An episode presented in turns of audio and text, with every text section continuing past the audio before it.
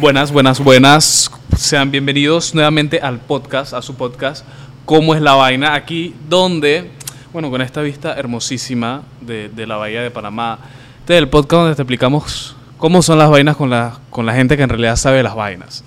Y bueno, hoy eh, me encuentro con eh, una persona muy especial. ¿Y por qué? Porque este podcast personalmente yo lo he definido como desmintiendo mitos. Porque en realidad en torno a este tema hay demasiadas leyendas urbanas, demasiada leyenda negra, como le dicen por ahí. Y, y qué mejor que con personas que en realidad saben.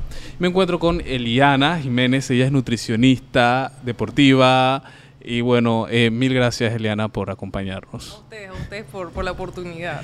Eh, bueno, antes que todo, suscríbanse, denle like a este episodio y síganos en nuestras cuentas arroba como es la vaina. Bien, Eliana, vamos a empezar de una vez para aprovechar el tiempo. Me gustaría saber primero eh, cómo te convertiste en nutricionista, qué estudiaste, cómo fue todo ese proceso hasta, hasta hoy. Es una historia larga que cuando me la preguntan trato de hacerla corta. ok, yo soy ingeniero industrial. Interesante. Exacto, esa es mi primera carrera. Y yo, o sea, yo ahora, yo hago bastante ejercicio, pero yo antes, yo era anti-ejercicio. O sea, a mí no me, Interesante gust- no me gustaba para nada hacer ejercicio. Entonces, cuando me metí a estudiar ingeniería industrial en la USMA, aquí en Panamá, eh, para pasar el tiempo y hacer algo divertido con mis amigas, nos metimos a jugar flag football. Ok. Yo ahí estaba como en segundo año en la universidad. Eh, yo me metí a esa carrera porque era como que muy amplia y podías trabajar en cualquier área y yo no estaba muy clara realmente yo qué me veía haciendo en el futuro. Entonces yo me metí allí. Y digo, estaba muy chévere y todo. Entonces jugando flag me di cuenta que en verdad era buena y que me gustaba. Y me metí allí. Luego se dio la oportunidad de hacer cayuco, remo Ajá. aquí en Panamá. Me invitaron a un equipo. Entonces hubo un tiempo que estaba haciendo flag fútbol y cayuco a la vez. Y ahí como que desarrollé esa parte bien competitiva en mí. Y me encantó cayuco. También me, y seguía jugando flag. Y el- en Panamá hacen una carrera que se llama el Ocean to Ocean, que es Ajá. o sea, re- literalmente recorrer de un océano a otro en cayuco a través de todo el canal. Y ese primer año que remamos, o sea, de ocho equipos quedamos de, de séptimas. Ok. Entonces, pero quedamos, uy, u- do- éramos, somos, el equipo son de cuatro y, y solamente somos dos, fuimos las que quedamos como que, ay, tenemos que seguir remando. Y ese año las que ganaron iban a un gimnasio en ese entonces de boxeo. Ujú. Y yo dije, hey, si queremos ganar, tenemos que entrenar los días entrenan. Entonces nos metimos a ese gimnasio, era de boxeo y al, al rato se cambió a CrossFit. Ujú. Entonces así fue como conocí CrossFit Saltaste. y hubo un tiempo que hacía tres deportes. Qué locura. Más la universidad, sí.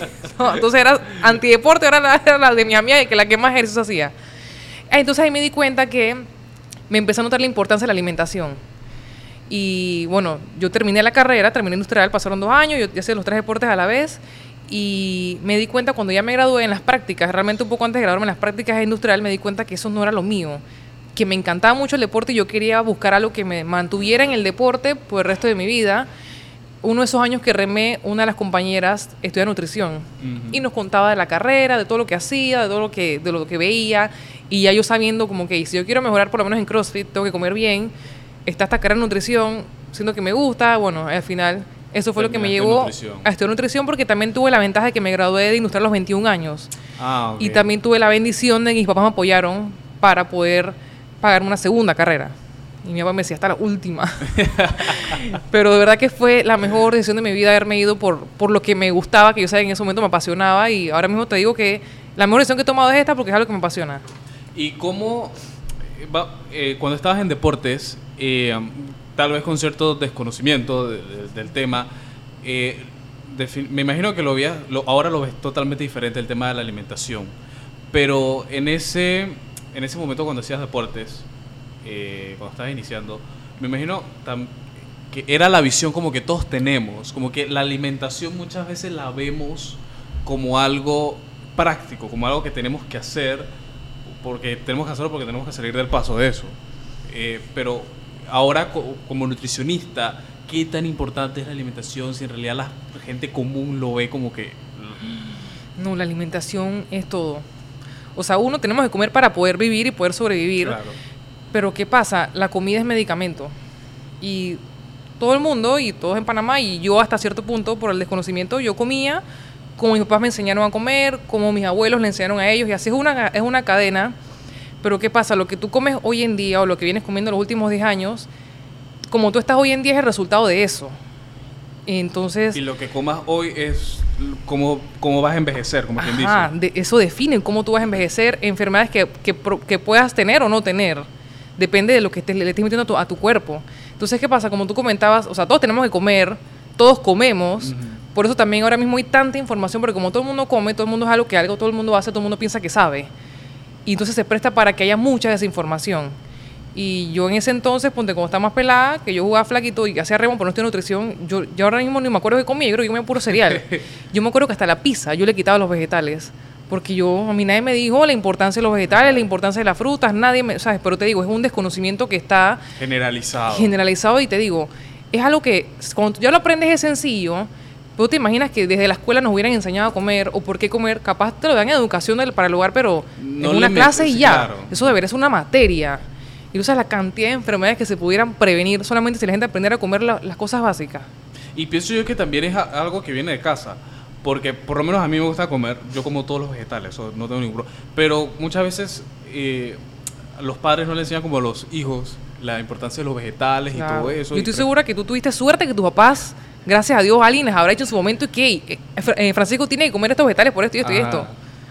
Totalmente. Y recuerdo, recuerdo, ahora se me vino clarito que algo que yo odiaba cuando estaba pequeño es que eh, a mí me daban, que ahora me encanta, ahora me encanta, me daban sopa de pescado. Ajá.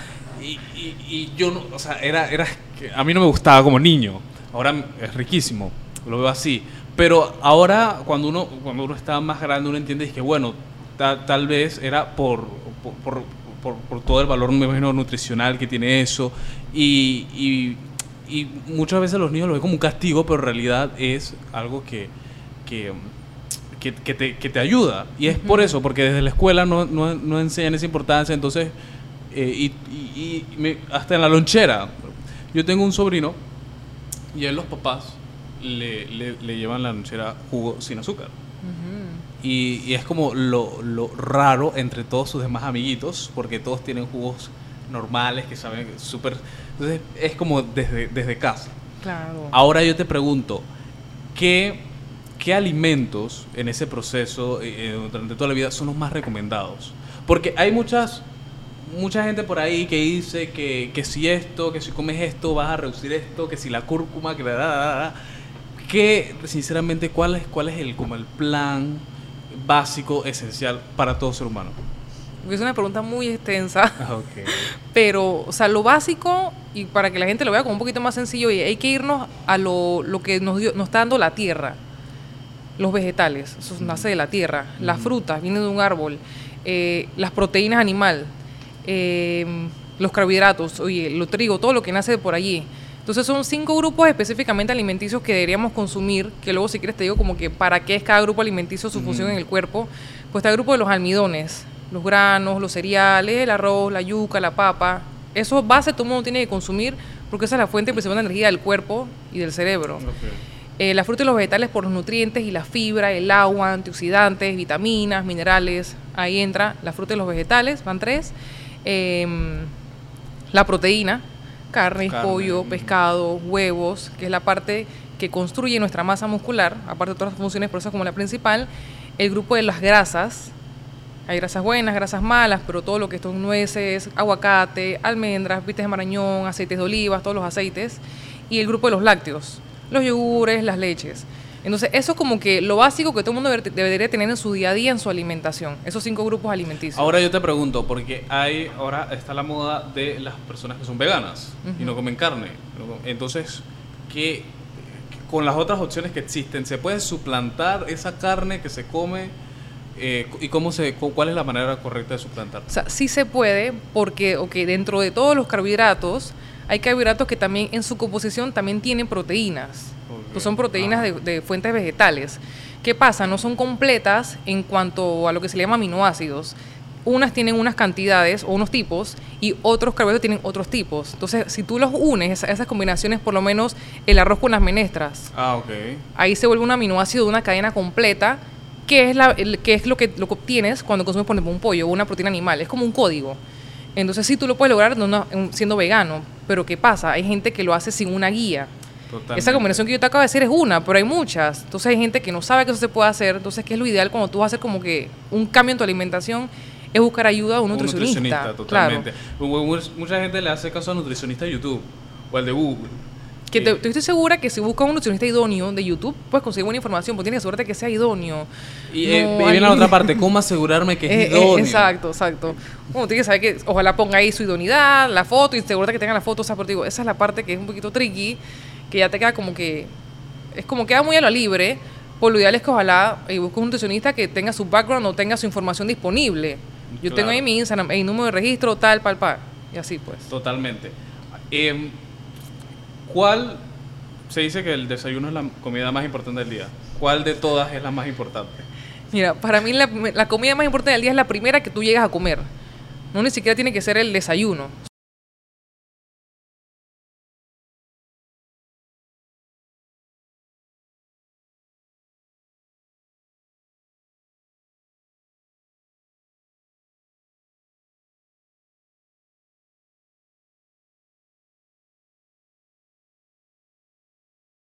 O sea, el desayuno se llama desayuno porque es, tú estás saliendo de un ayuno. O sea, que tú puedes desayunar a las 12, a las 9, a las 8, para aclarar eso. porque la gente dice, y que no, yo tengo que desayunar a las 8, esa comida más importante del día o a las 7, normalmente no. Hay gente que está acostumbrada toda su vida a haber comido su primera comida a las 12, ese es su desayuno, aunque sea tipo almuerzo, no pasa nada. Al final importa es tu ritmo de vida, sin ese rango de horas, cómo es lo adecuado para ti si no tienes algún tema de gastritis, un tema gastrointestinal que te afecte hacer ese eh, desayunar a las 12, ponte pues. Pero no es que sea la comida más importante del día, que, que sea la favorita de mucha gente, sí, perfecto. Pero tu primera comida es la más importante. Sí, claro, que comer. Comer. ¿Y cuántas comidas? Porque se habla de tres comidas, cinco comidas, ¿cuántas comidas y qué comer en cada comida? ¿O qué tanto comer en cada comida? Claro, yo le voy a decir algo. en nutrición, todo es depende. Y eso a la gente le da rabia. Porque todo todos somos diferentes. ¿Cuántas comidas son? Si yo me levanto a las 5 de la mañana, probablemente yo necesito hacer más comidas a que me levanta a las 10 de la mañana. Totalmente. Depende de si yo soy un atleta de alto rendimiento, si no entreno, si entreno, o sea, todo depende. Ponte, hay gente que vive en, Arreján Chorrera que trabajan en Tocumen, tienen que levantarse súper temprano. Vamos a decir que se levantan a las 3 de la mañana. Yo tengo pacientes que se levantan a las 3 de la mañana. Yo no les voy a decir, tú tienes que comer hasta las 9 de la mañana. Uy, esa gente a las 5 de la mañana va a tener hambre si ya tienen dos horas o tres horas despierto, ¿me explico? Mm. Entonces ya tu cuerpo, cuando tú te despiertas, él empieza a trabajar. Que él está esperando para tener energía, está esperando gasolina, mm. o sea, comida. Entonces tú te levantas, tienes la oportunidad de vivir aquí en la ciudad y te puedes levantar a las 6 de la mañana, 7. Tu primera comida puede ser media hora o una hora después que también depende de lo que como la noche anterior. Porque si la noche anterior te metes una comida grande, posiblemente estés tranquilo hasta las 12 del día. Por lo menos eso es lo que a mí me pasa. Yo normalmente como mucho en la noche y en la mañana, mm, como no, me da mucha hambre, como ligero. Claro, exacto. Como ligero, pero mucha la gente a veces piensa, dice, oye, pero tú te vas a quedar, pues es que no tengo hambre, no tienes hambre, que, que para mí eso es lo mejor, escucha tu cuerpo. Cuando tienes hambre, dale a tu cuerpo comida, no te estés aguantando ahí la comida o si no tienes hambre, no comas. Eh, come hasta que ya tengas hambre. Que mucha gente, ponte, que piensa y dice que no, yo tengo que desayunar porque sí, aunque no tenga hambre. Pero si no tienes hambre, es porque tu cuerpo está tranquilo. Tú vas a tener esa sensación en ese momento. Es como forzar tu cuerpo. Claro, entonces te digo, todo, es mucho depende. ok. Eh, cuando, y también, cuando mencionabas el tema del desayuno, se me vino a la mente el tema de, de esas dietas que han aparecido de moda y entre una de esas es el ayuno intermitente. Que mucha gente dice que es peligrosa, cosa, ¿Qué tan bueno es el ayuno intermitente? Me imagino que eso también tiene su gente. Mira, el ayuno intermitente es simplemente otro método de tú distribuir las comidas de tu día. ¿Quién tiene que tener cuidado con hacer ayunos? Eh, gente que tenga problemas, por lo menos diabéticos, eh, problemas con personas que tengan problemas de gastritis, reflujos, que no pueden pasar muchas horas o largas horas sin comer. Para ello está como contraindicado. Pero vamos a decir que tú eres una persona que a lo mejor no hace ejercicio y está buscando bajar de peso. Y tú eres una persona que piensa de que yo tengo que desayunar, tengo que merendar, tengo que almorzar y no estás bajando de peso y tú no tienes una guía nutricional, decides hacer ayuno, o sea que en, tu, en lo que tu conocimiento tú quitas tu primera comida del día, o sea, quitas el desayuno la primera comida del día, eh, automáticamente posiblemente estás quitando 300, 400 calorías. Tú en dos, tres semanas vas a bajar porque estás comiendo 300 400 calorías todos los días menos que lo que comías antes. Entonces vas a tener una reducción poquito a poco del peso. Eso es lo que la gente piensa que el ayuno es mágico. O sea, el ayuno te ayuda porque quitas, estás quitando calorías. Comida. Ojo, también están las personas que dicen que están haciendo ayuno, pero se desbocan o comen demasiado en la ventana de horas que deciden hacer el ayuno. Entonces, si estás comiendo al final más calorías de las que tú estás quemando en el día, no vas a bajar. Es lo mismo. Te puedes hasta subir. Porque hay gente que no desayunar o no hacer comida en la mañana y estar despiertos de temprano, le genera mucha ansiedad en la tarde o en la noche. Entonces se le dan atracones y comen hasta de más. Total. Pues digo, todo es como que tú tienes que conocer tu cuerpo, tienes que saber cuántas calorías en estimación quemas al día. Que ojalá yo les pudiera decir ahí, está esta fórmula para que tú lo veas. Pero o sea, lo ideal es que, si depende y que vayas a un nutricionista. Realmente yo veo ir a un nutricionista no es porque yo soy nutricionista, sino como que es una inversión, es una inversión para, en, conocimiento. En conocimiento que tú veas, ok, qué se adapta a mí, yo cuánto quemo o qué tengo que hacer ejercicio, qué cosas puedo o no comer según patologías o no que tenga, para que tengas ya, aprendas a comer, que ese es el lema de nosotras en Centerfit, aprender a comer para toda la vida. Yo no te doy un plan para que tú hagas una dieta loca o cosas que tú no comas, sino que yo te enseño a comer en base a tu ritmo de vida de ese momento y que es algo sostenible. Y yo pongo a comer de todos los grupos alimenticios. O sea, todos los grupos que te mencioné antes. Yo no quito nada porque no es sostenible quitar algo. Total. Me explico, lo sostenible es que tú prendas que tú puedes comer de todo, lo importante es las cantidades. Ahí te iba a preguntar, porque mucha gente cuando hace dieta piensa que ve a la dieta como un martirio porque hay que dejar de comer rico. Ujú. Y no necesariamente es Sí, así. sí, o no, es no, que es para solamente nada. ensalada. Ajá. O sea, Exacto, para nada. Para nada. Yo no, yo no puedo mandarles nada más comente de arroz y po- eh, pollo y ensalada. Eso, eso es pasar hambre. Y no necesitas bajar de peso. O sea, no, no necesitas comer eso para bajar de Bajar de peso. peso. Al contrario, eso lo vas a aguantar tres días y vas a bajar, pero vas a bajar pura agua, ni siquiera vas a bajar grasa. Y entonces al final no aprendes a comer. y Pues- te estás mortificando. Te estás mortificando y también quisiera como que, que la gente quite esa palabra de dieta, porque dieta es, realmente el nombre de la palabra dieta es lo que tú comes en tu día a día, pero se ha visto como que ah, la dieta es lo que me manda la nutricionista. No, nosotros mandemos, yo le digo, y nosotros le llamamos en Centerfit plan alimenticio. Plan Es un alimenticio. plan donde tú vas a aprender a comer. Y, y, y sí, eso es para bajar de peso, pero si yo quiero subir de peso Ah, también. a- a- o tener más grasa. Más Ah, grasa. ah, o sea, las, las- más, ¿cómo te lo digo? Las personas que están muy, muy delgadas y quieren como tener más... Aumentar masa muscular. Ajá, eso, claro, eso, claro, eso, que, que masa es lo ideal aumentar masa muscular. ¿Cómo? eh, He escuchado por ahí que es más difícil aumentar que, que, que bajar. Es más difícil aumentar. Aumentar masa muscular es difícil. También depende de la persona. También depende de tu genética. Hay gente, por lo menos las personas que son muy blancas, no suele, eh, no suele ser más difícil ganar masa muscular. Pero hay personas que no. Eso depende mucho de tu genética.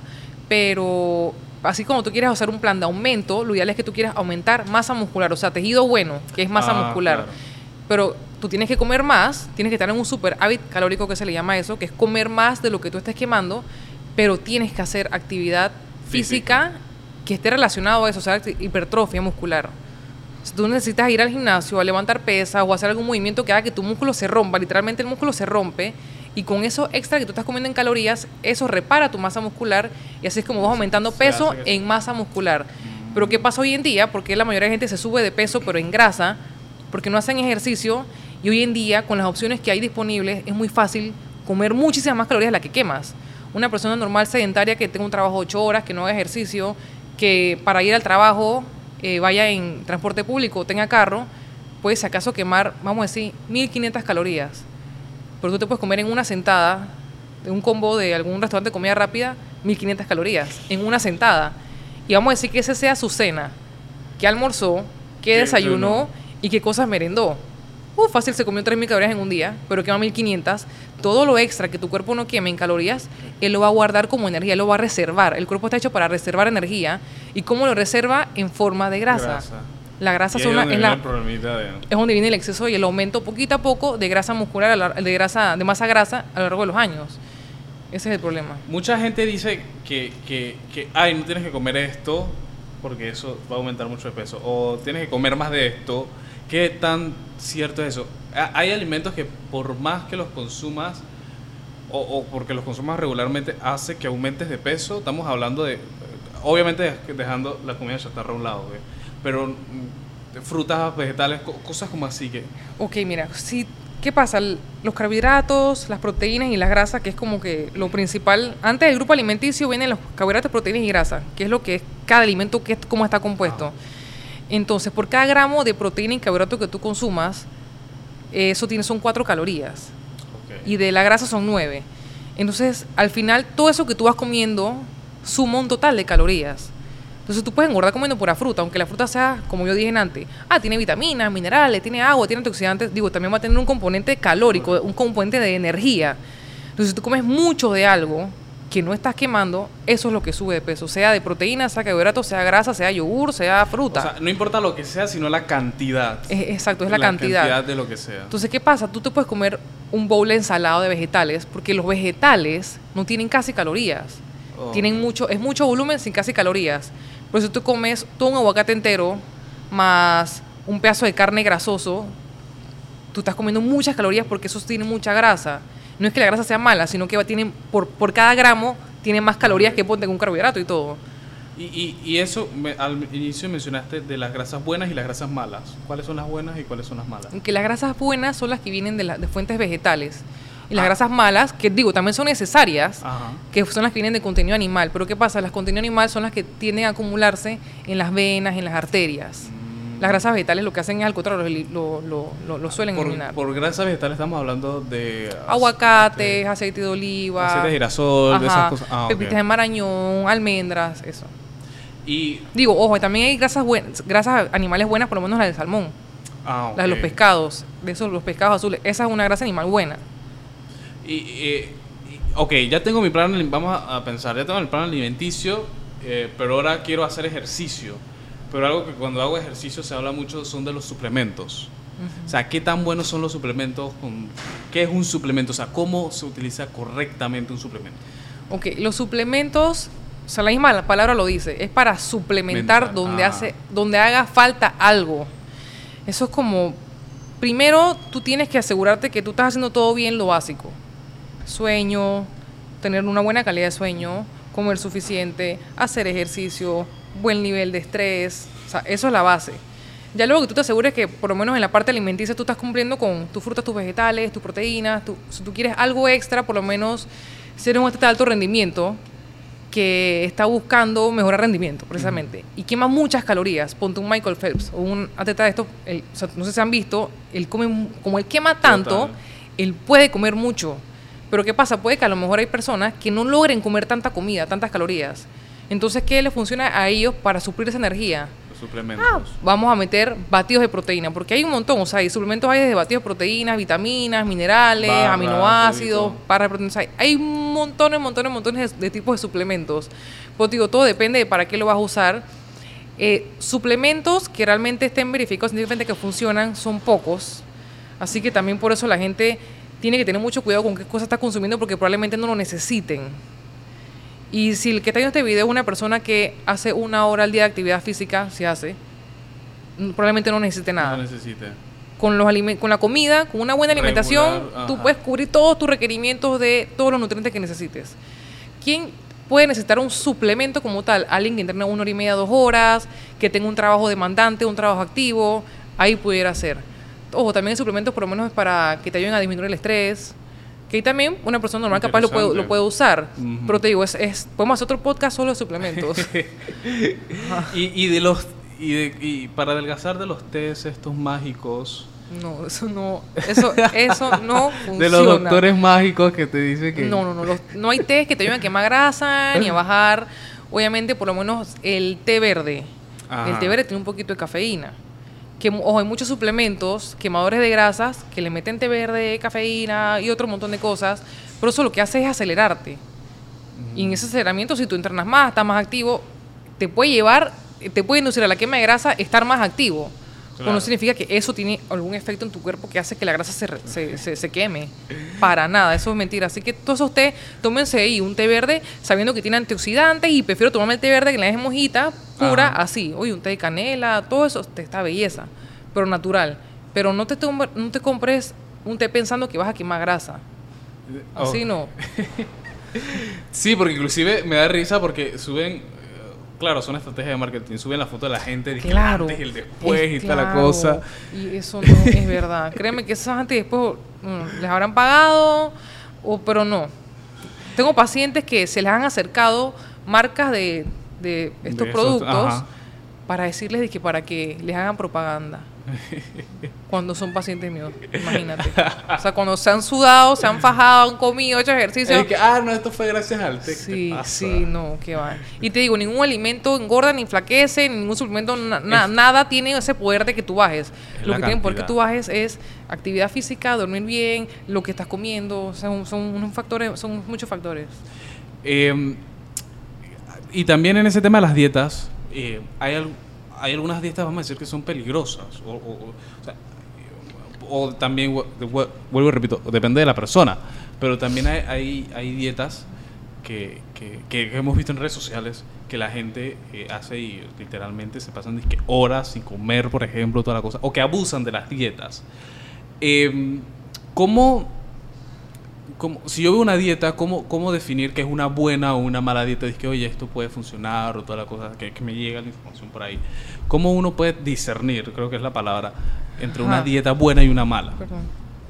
Mira, tú puedes saber que una dieta va a ser mala cuando te prometen que vas a bajar tantas libras en una semana, en dos semanas o en tres semanas. Eso ahí tú te das cuenta que eso no es así. Eh, también cuando te eliminan probablemente uno o varios grupos alimenticios, cuando te dices que nada más vas a comer carnes o solo vamos a comer Mm. puros jugos, ahí tú sabes que eso no es una dieta buena. Porque todo eso que conlleva a quitar algún grupo alimenticio te puede llevar a tener algún déficit nutricional. Eh, esa, vamos a decir que son como, como, como, como la, esa gente que parece mesías, que te va a decir, ah, yo te voy a quitar tanto en, tantos días, o tienes, que- tienes que dejar de comer eso. Y ahí viene lo que hablábamos de, de los alimentos, que no comas esto porque eso te va, eh, va a hacer que subas de peso, pero no, en realidad no es eso, sino es la actividad física y la cantidad de, de lo que comas y, y el plan como que comas. Exacto. Eh, y en eso que mencionabas, creo que era, creo que el pan es un almidón, creo que había mencionado. Exacto. ¿Cuál es mejor, el pan blanco o el pan integral? Porque se habla mucho del pan integral, que es mucho mejor. Adivina qué respuesta te voy a dar. Depende. Exacto. Yo- depende. Si tú te vas a ir a hacer tres horas de bicicleta, tú te puedes comer tu pan blanco. Porque tú no quieres fibra en tu estómago en ese momento. Porque tú quieres algo que se gira rápido para que tú vayas a montar tu bicicleta cómodo. Pero si vas a hacer tu pan y vas a trabajar en tu oficina sentado cinco horas editando cosas, te conviene comerte un pan integral porque tiene más fibra. Al tener más fibra, toma más tiempo en hacer digestión, así que tú estás más tiempo saciado. Ah, interesante. Digo, depende. Interesante. Ahí bueno, depende. más o menos la gente sabe qué tanta actividad física hace, así que puede decir todo. Exacto. Si sabes que una persona que no hace ejercicio, trata de irte por lo integral porque te va a dar más saciedad. Entonces, también, entre tú más saciado estés, comes menos. Si tú te comes un pan blanco y vas a tu oficina, este pan blanco se te va a hacer la digestión en 15, 20 minutos y posiblemente te va a dar hambre a, los, a la media vas hora, vas a tener más hambre otro, y vas a terminar comiendo más. Más. Por ende, vas a terminar comiendo más calorías. Por eso es bueno comer muchos vegetales, ensaladas, porque eh, eso da saciedad. Es bueno comer proteína, porque la proteína también da saciedad, aparta el tema de, de- de construir tu masa muscular y mantener tu masa muscular. Y en ese mismo sentido, el azúcar, ¿es mejor la azúcar blanca, la morena o la esplenda? Sí, Mira, el azúcar blanca, morena, no hay casi nada de diferencia, casi nada. Eso sí te digo, es azúcar. hay una recomendación diaria según la OMS, la Organización. Mundial de la Salud, que para que una persona esté saludable puede consumir hasta 25 gramos de azúcar morena, blanca al día. día. Pero azúcar suelta, simple, no, como, no, no, no me cuentes la de la fruta. Mm. Porque la fruta no está sola, se refiere a azúcar simple. Entonces hay una diferencia entre el azúcar blanca de mesa versus esplenda. O sea, la esplenda es artificial, es edulcorante. Que te digo, si tú me preguntas, oye, yo quiero bajar de peso, ¿cuál me recomiendas? Si quieres ahorrar calorías, vete con la esplenda. Pero si no te quieres por la esplenda por el tema de que ay, te, me puede dar cáncer, etcétera, oye, que tú uses una cucharadita de azúcar, no te va a pasar nada siempre y cuando el resto de tu alimentación ese día tú no comas comida procesada o, o te la pasas comiendo chitos o tomes sodas o comas comida en la calle, o sea, te digo, depende. Si tú haces ejercicio, te mantienes saludable la mayoría del tiempo. Yo digo pacientes que, que están, que entran en esa categoría y les digo, hey, échate tu cucharadita y hasta échale leche a tu café. Eso no te va, créeme que eso no es lo que va a hacer que te estés subiendo de peso. Es la- lo que estás comiendo en las otras cosas. Eh, y cuando yo estoy haciendo mi dieta, porque vamos a, quitar, vamos a quitar toda la comida chatarra, que es riquísima. Y te digo, yo le digo a los pacientes, "Ey, una vez a la semana yo necesito que ustedes salgan a hacer su gusto. Esa era mi a pregunta. su comida ¿qué- chatarra qué, para tan- qué tan- qué tanto tiempo yo puedo a tomar, tomar mi gustito, pues, de vez en cuando? Y ahí los pacientes les digo, eh, si el 80% del tiempo tú tienes una alimentación balanceada, que tú una vez comas algo malo no va a pasar nada. Te doy un ejemplo, una persona en promedio come 35 comidas a la semana. Que una de esas sea, hey, una hamburguesa con unas papas o, un, o tres, cuatro slices de pizza, ¿qué va a pasar? No va a pasar absolutamente nada. El problema es que sea cuatro o cinco veces a la semana, tomes alcohol, tengas malos hábitos, no duermas, tengas mucho estrés. Ese es el problema. Eh, y ah, inclusive y tú- tú- yo tengo un, com- un compañero en la, en la universidad que, que inclusive él, él decía que, eh, porque- que, que él hacía actividad física, entonces la actividad física, con la actividad física él, él tomaba soda y con la actividad física él como que quitaba todo eso de lo que tomaba la soda. Porque uno decía, oye, pero si la soda, todos sabemos que la soda no es saludable y todo eso, y tú, has- y tú supuestamente haces ejercicio, entonces ahí como que viene la contradicción. Dice que, ah, no, pero es que yo hago, yo hago ejercicio media, una hora y media todos los días, entonces eso... ¿Qué, qué tan bueno es esa mentalidad, vamos a decirlo? De, de que, ah, yo hago ejercicio para... Yo, yo, voy a comer esto porque hago ejercicio. Entonces es como que al final, al final no tienes ningún cambio porque te mantienes igual. Es que eso es lo que te iba a decir. Pero, o sea, dime tú cómo se, se- si él se nota que hace ejercicio. Porque posiblemente no se le note que hace ejercicio. O sea, Eh, quemas, quemas las calorías, sí. De esas horas probablemente las quemen esa hora y pico, pero ¿cuáles son sus otras comidas? Si te pones a ver si se le hace un examen de, de- de sangre, Mm. hay que ver cómo salen esos valores. Si estás joven, probablemente el cuerpo es muy noble el cuerpo aguanta. Pero créeme que cuando ese amigo tuyo tenga 50, 60 años, No por más ejercicio mismo. que haga, no va a ser lo mismo.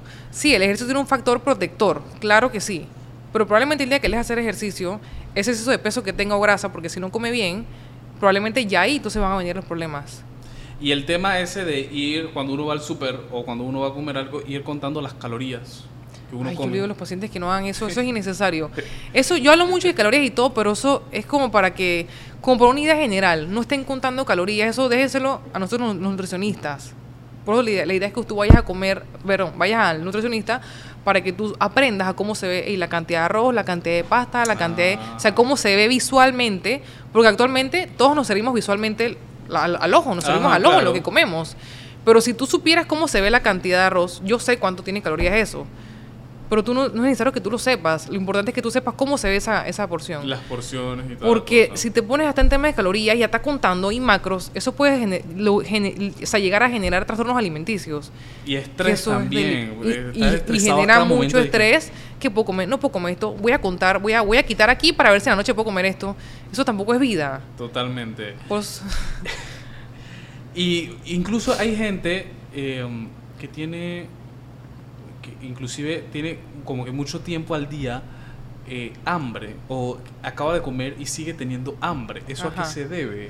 O sea, eso puede ser muchos, muchos factores, pero usualmente lo que suele pasar, que probablemente si ponte que la persona comió y no se siente saciado, una de las cosas que hace que tú no tengas esa saciedad puede ser que tienes a lo mejor algún desbalance hormonal.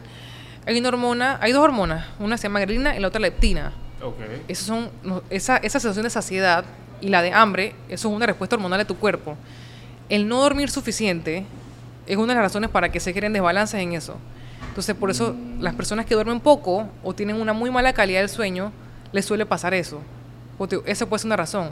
Otra razón puede ser que a lo mejor la persona hace mucho ejercicio y no, no, no está comiendo bien y ponte que está haciendo mucho ejercicio y está haciendo dieta, entonces está comiendo poquito, se la pasa todo el día con hambre.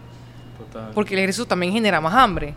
Por eso tú tienes que aprender a comer en base a la actividad física que estás haciendo, ok, qué cantidades tienes que comer de cada grupo alimenticio para que tú siempre o sea, te, te mantengas saciado.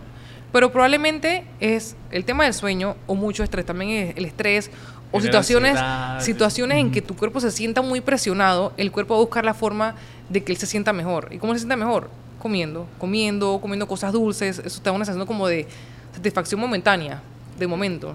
Entonces esa picadera suele también provenir de ahí. Pues digo, son varias cosas, pero entre esas son las que te puedo mencionar más. Pero en- también en, en esa, en esa, vamos a decir, en esa picadera también hay eh, snacks saludables, vamos a decirlo así.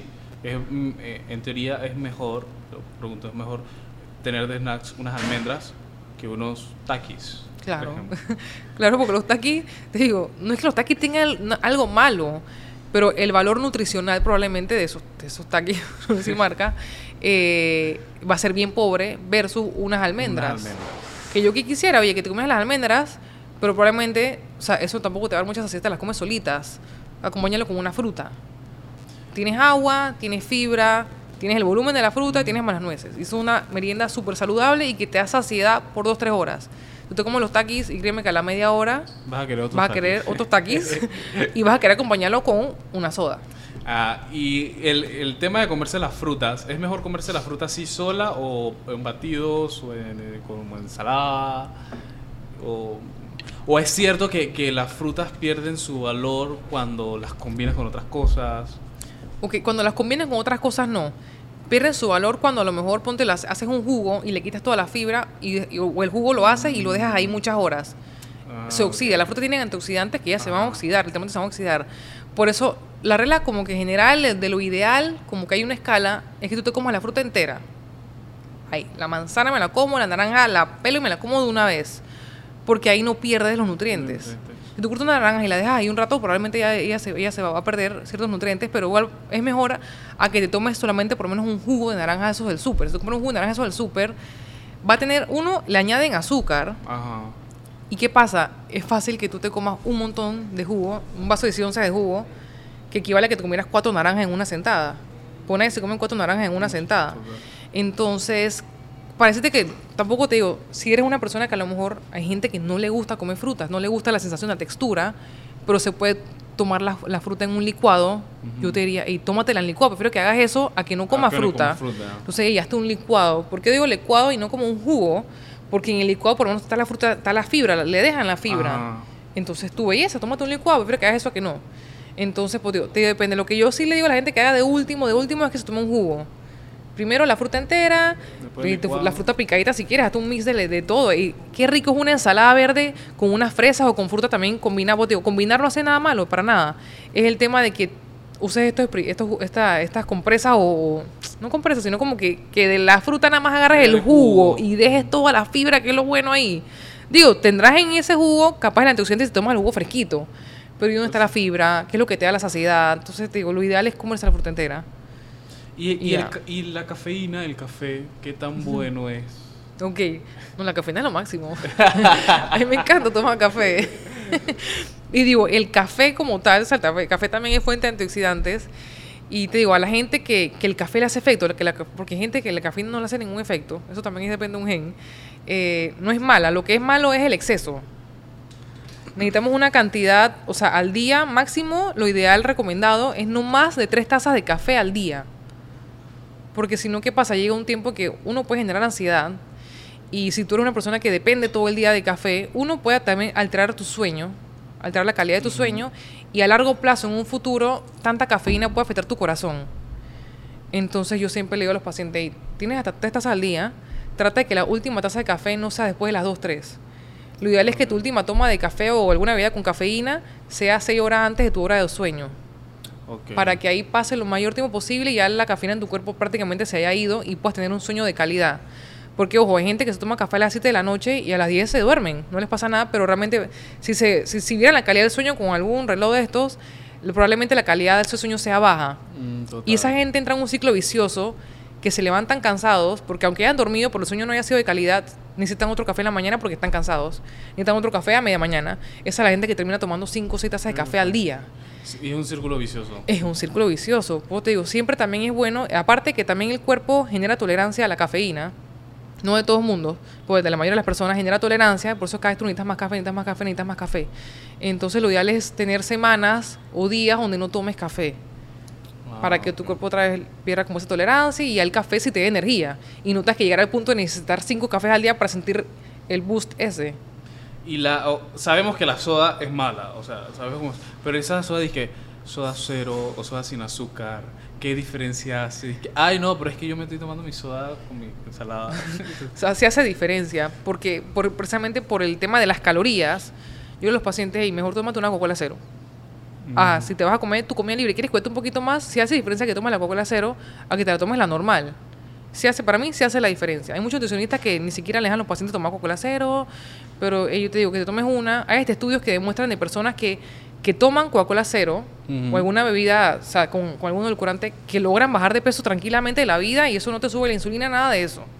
Versus que tomes una Coca-Cola normal entera, completa con azúcar. Así que para mí hay una diferencia y yo soy de los pacientes ahí. Dese su gustito, que claro, también con límite, no, no De una todos los cuando, días, ajá, claro. pero ya hasta dos veces o tres veces a la semana, toma tu Coca-Cola cero, Coca-Cola sin calorías. Ahora hay muchas aguas con sabor que no tienen, que tampoco, que no tienen ni siquiera, o sea, que son usadas naturalmente. Belleza, úsenlas. Pero acostúmbrense a ver la etiqueta de lo que están tomando. Si, el- leer, la leer. lata dice que en la lata completa tiene cero calorías, oye, eso es mejor a que te tomes un jugo. Claro que sí, es mucho mejor a que tomes una soda normal, es mejor. Pero claro, siempre procuren que lo ideal que ustedes siempre estén tomando es agua. Yo llegué aquí ya con mi termo vacío. Ya llevo tres de estos termos hoy. Y son las dos, las dos y pico. Eh, recuerdo que en, el en nuestro episodio de, de- de Rana nos había mencionado que, que es muy bueno por lo menos una cerveza al día. Ay, yo dije que yo no vi ese video completo y esa fue justo la parte que vi. es que mi cara, yo es que, ay, sí, chuleta. ok. O sea, todos los días, yo te digo, yo no lo recomendaría, pero es por un tema del alcohol. El alcohol ¿Y cerveza sin alcohol? Cerveza con alcohol está bien, está perfecto. Pues te digo, siempre y cuando seas una persona que haga ejercicio, que te asegures que a lo mejor no estás comiendo un exceso de calorías, porque al final cerveza con alcohol va a tener sus calorías, pero tampoco va a tener tantas. Pues te digo, una de esas al día, belleza. El tema de que tú tomes alcohol, el alcohol te deprime. ¿En qué tú sentido? tomas- ¿Cómo así de- deprime? ¿Deprime eh, eh, o sea, emocionalmente? eh, o sea, emocionalmente te deprime. ok, interesante. Ajá, entonces hay mucha gente que toma, dice, ay, yo me tomo un y yo me relajo. Sí, eso te relaja, pero realmente no te relaja, sino que te seda. Ajá. Entonces tú estás durmiendo sedado, tú no estás, tú no estás descansando. Entonces tomar alcohol todos los días va a hacer que tú nunca tengas un sueño reparador. Así que realmente esa es una indicación que yo no le daría a ningún paciente. Entonces viene el tema de que no tienes un sueño reparador porque tomas una cerveza al día y entonces vas a necesitar más café porque... Que ojo, tómate, un café, tómate una cerveza al mediodía para que tengas todo el resto del día para que tú ya ese alcohol salga de tu sistema, pero no antes de dormir. Y te diría, ojalá no todos los días. Ah, que tres veces, yo digo, la- tú puedes consumir tres bebidas alcohólicas a la semana. Ponte un hombre hasta cuatro. Mm. La recomendación para las mujeres es dos por semana, pero Mm. ponte que sean tres. Eso tampoco va a ser un... O sea, son- pa- a- para, todos los días de la semana que hagas eso no va a pasar nada, pero si llegas a hacer algo ya de, del diario, vivir, yo te digo, no, no, no, yo no lo apoyaría realmente, honestamente, ¿no? No te puedo decir que sí, porque no. pero que se tomen tres a la semana, denle. Eso también es parte de la vida social, de hacer bonding, de compartir. Pero ya saben, se toman su cervecita o su traguito, tomen agua. Antes de dormir, tomen agua. Ey, tomé tres copas de vino, me tomé tres bebidas en, en una sola noche. Tomo electrolitos. Electrolitos antes de dormir. Y la siguiente, estás como si nada. Eh, Porque el alcohol deshidrata. Electrolitos, entendemos los electrolitos como esto de Gatorade. A tipo así, eh, Pedialit. Electrolyte, eso. Yo me iría más por allí porque eso no tienen azúcar. Mm. Si eres un atleta que va a estar corriendo por allá, tómate tu Gatorade. Pero un Pedialit, un poquito, o estos Electrolyte, o estas bebidas, de, tabletas de sal, Ajá. eso, a eso. Para que te rehidrates, ya que el alcohol deshidrata. Que vos te dirías, para mí no tiene sentido todos los días tomar, estar tomando alcohol todos los días. ¿Sabes? Bueno, tomas mucha agua y que una persona haga ejercicio, pero yo te digo, tres veces a la semana vamos a negociar cuatro, pero todos los días. Eh, ya para ir terminando una última consultita, ok, ya tengo mi plan nutricional, ya todo está perfecto, voy a hacer actividad física. ¿Qué es mejor, comer antes o después de la actividad física? Es que te voy a responder. Depende. Exacto. es que depende. Porque si tú me dices, Eli, yo voy a hacer, voy a caminar o voy a trotar 30 minutos suave, tú te puedes ir sin desayunar. Te puedes ir sin comer nada. Depende también de que, a lo mejor a qué hora fue tu última comida. Vamos a decir que tú desayunaste a las 6, 7 de la mañana y eres una persona que a lo mejor no trabaja hasta las 2 de la tarde. Tú puedes irte a las 9 de la mañana o 10 y desayunaste a las 7 Ujú. sin comer nada, porque probablemente como vienes cargado de- del desayuno, que es una comida grande, no tengas hambre pero ponte que vas a hacer un entrenamiento a las 6 de la mañana de dos horas de bicicleta y hay gente que no tiene apetito a las 6 de la mañana, como tú te puedes ir sin, pero como es una actividad que va a durar dos horas, es bueno que te lleves algo para durante con azúcar. O eres alguien que tiene mucho apetito en la mañana, tú puedes comerte una fruta, por lo menos una fruta, o también te digo, depende de la, de- de la duración del deporte. Yo la instrucción general que doy es, y si la actividad no va a durar más de una hora, vete Vaya tranquilo sin- sin, sin- comer. sin comer. Y si no es de alta intensidad. Y también tú tienes que irte conociendo. Vamos a decir que tú llevas 3, 4 días haciéndolo y te sientes mal a la media hora, a los 40 minutos te sientes mal, tienes fatiga, dolor de cabeza, y probablemente te está bajando el azúcar y sí necesites comer algo antes. Pero si tú no te sientes mal y dura la hora completa con buen rendimiento, tú probablemente eres los que no necesites nada antes de entrenar. Entonces tú te comes algo ya después de entrenar. Sí, lo ideal es que siempre después de entrenar se consuma algo. ¿Por qué? Porque te digo, hay daño muscular, hay desgaste, entonces tu cuerpo necesita recuperar de alguna forma. ¿Y ese Entonces, algo sería más o menos como una fruta? O... Lo ideal es que sea carbohidratos y proteínas, Ah, como por lo menos eh, una avenida con huevo. Ahí hay carbohidrato y grasa. Ah, y necesito algo rápido. Ahí entra el batido de proteína. Como Ah, necesito algo rápido, ajá. me voy a suplementar, entonces voy a meter un batido de proteína. Me puedo comer una tortilla con y un pedazo de pollo, un pedazo de carne.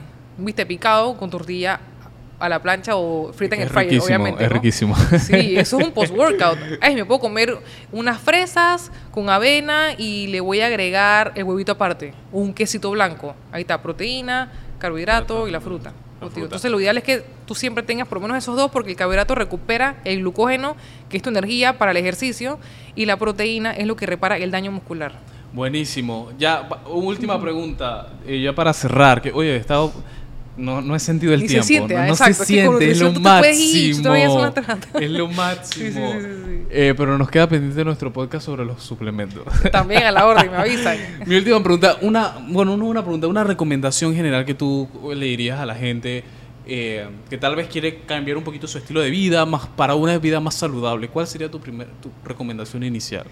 Mi recomendación inicial es que metan en su alimentación, o sea, métanse en la cabeza de que no pueden pasar un día de su vida sin comer una fruta o un vegetal.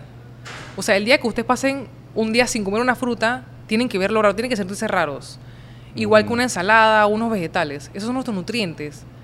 Eso es como lo primordial y lo digo porque en Panamá y probablemente en muchos países no estamos acostumbrados a eso. A pesar de que aquí tenemos, estamos en el trópico, o sea, el trópico aquí hay frutas, vegetales para tirar para el aire, realmente la gente no tenemos eso en nuestras costumbres.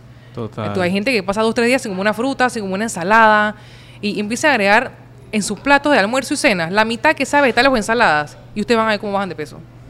La mitad del plato vegetales o ensaladas y me van a merendar fruta. Importante. Miren Ya- su fruta y Ya tienen más o menos un plan alimenticio gratis aquí con Eli. Pero el, se- vamos a ver, el secreto es eso, no, no, no dejar de comer frutas. No, para nada, no hay que dejar de comer nada. Es aprender las cantidades. ¿Qué reglas generales? Yo en Instagram siempre trato de subir mis almuerzos y mis cenas para que vean que la mitad del plato de vegetales o ensalada y la otra mitad la divides en dos.